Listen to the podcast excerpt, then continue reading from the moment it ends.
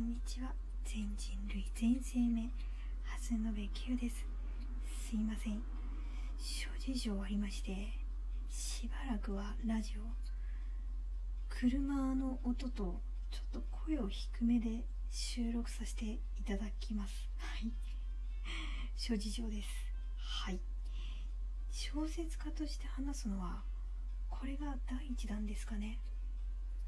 初めからちょっと重いテーマですがなるべく柔らかい感じで言ってみましょう。このラジオはちょっとゆっくりめに話すのでもどかしい感じがしたら倍速してくださいね。こちらをお聞きになる前に蓮延の自分を好きになる方法回答形式をお読みいただくと非常に話が分かりやすいです。自分を好きになる方法記事形式と小説形式2つの記事にて蓮延は不器用なところそれどころか日常生活に支障があるようなところがあってもそれを障害としてではなく自分の個性として受け入れた上で自分をまるっと大好きになる方法。まあものの見方をゼロから組み直していく方法を解説しました。そこに一つのコメントがつきました。障害という言葉はそんなに悪い言葉なのだろうかと。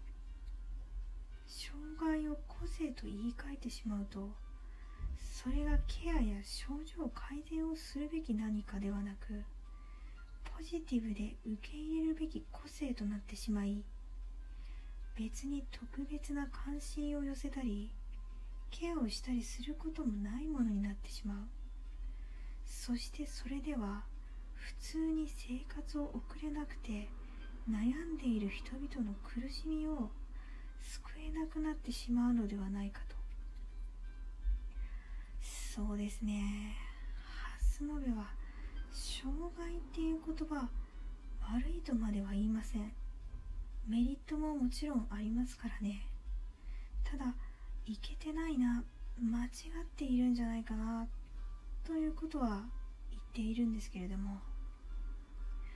どういう意味かというともっとマシなやつあるんじゃないかいって思うんですよね。障害という言葉のメリットを残しつつもっといいことはないんですかね？障害って言葉大大大正解ですか？変わる必要この先1000年1ミリもないですかね？って誰かに聞くと曖昧な顔される人多いと思うんですよ。まあそんなもの知らんがなっていう顔なんでしょうが。蓮延は知らんがなじゃないので障害のいけてないところいっぱい言えるんですけどね。それこそ蓮延が元変赤で障害者がって言われたようなことが起こってしまうからなんですよ。もちろんどんな言葉になろうが蔑まれることはあるんですがでも障害者がと言われる時と保持者がって言われる時に感じる印象ってやっぱりちょっと違ってくると思うんです。より保持者の方がネガポジがないフラットな言葉なんですね。ポジティブにする必要はありません。もともと蓮延は個性をポジティブに捉えていませんでした。言葉がフラットなものかそうではないかを判断するのには形容詞をつけてみると分かりやすいですね。素敵な個性厄介な個性。素敵な障害厄介な障害。違和感を一番覚えるものはどれですか？素敵な障害ってなんかおかしいって感じませんか？なぜなら障害ってネガの色がついているからポジティブな形容詞がつくと変に聞こえるんです。そういうネガポジの色がついた言葉にはもっと敏感になりたいですね。だからこそ障害はいけてないって蓮野部は思うのです。ただ確かに障害って言葉を使うとその人がどれだけ生きにくいかスッとストレートに伝わってくるメリットはあります。理解力がそれほどなくてもスッとわかる。ただその分かりやすさって誤解を生むデメリットがあるんですよ。普通の人と違って特別なケアを絶対に周りがしなきゃいけないのかなとか。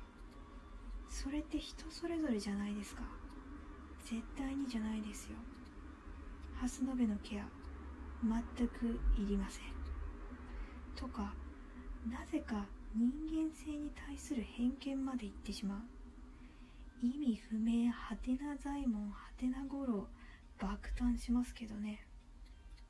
障害と人間性切っては切り離せないものとは思いますが障害で人間性がどうなるかって人それぞれでこうだって断言できないですよ。なのに障害がつくとそれだけで途端に眉を潜める人がいたりする。引くって態度ですね。こういう誤解とか偏見って会社とかで特に強い気がします。発達障害ですって宣言して通常の就活するのとしないで変な人としてするの。どちらが採用率高いかってやっぱり後者なんですよ。あなたにだけ特別扱いできないよ。障害あるなら障害枠ある会社に行ってくれ。うちは何もそういった問題抱えてない人を採用するために求人募集をしているのだと。そういうスタンス言わなくても感じませんか？言わなくてもさせよって雰囲気出すの日本のお箱ですからね。だから発達障害ということにまだまだ抵抗を感じる方多いんじゃないでしょうか。これを言ったらそういう目で見られてしまう。きっとそういう知識少ないだろうからどうやってコミュニケーション取ったらいいか分かんなくて妙な気を使わせてしまうって。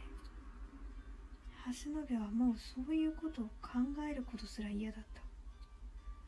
診断されなければそんな障害であることを表明する必要はないし自分が自分をこうであるって思わなければそれは障害ではありません。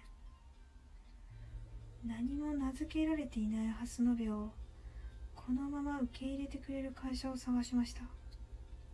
実際ありました。もちろん給料は専門職に近いですからそれなりに高いです。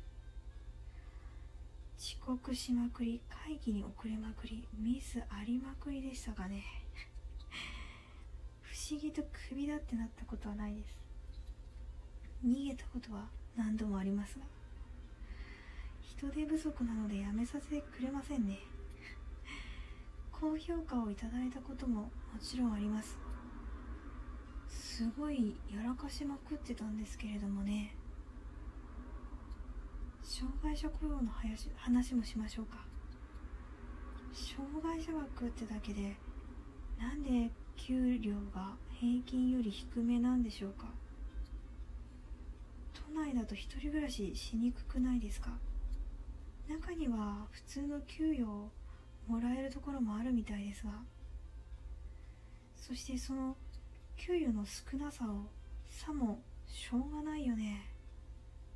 だって班であるんだからというスタンスで賃金低めの仕事を紹介するようなことがもしあったら蓮野部は断固拒否って叫びますね。障害者枠を選ばず就職しては辞めてを繰り返し貧乏になりながらも探し続ける。ですがですよ。そんなことしなくていいんですよ。1ミリもそんな努力する必要はないです。ハスヌメがたまたま偏屈なだけです。これは本人次第です。使いたかったら使えばいいし理解がある会社に就職すると後々だいぶ楽そうですからね。まあ就職したことがないので分かりませんが。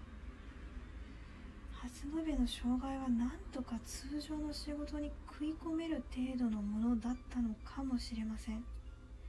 相当問題は起きましたがね。でも絶対に無理な人もいるしケアが必要な人もいるいるしそのケアにある程度ハンデがあって給与が低い。そういうこともまああるでしょう。その人の状況に合わせて使っていただければ幸いです。はい。こちらちょっと話が長くなるので前編後編分けますね。とりあえず今回はこちらで、えー、終わります。ご視聴ありがとうございました。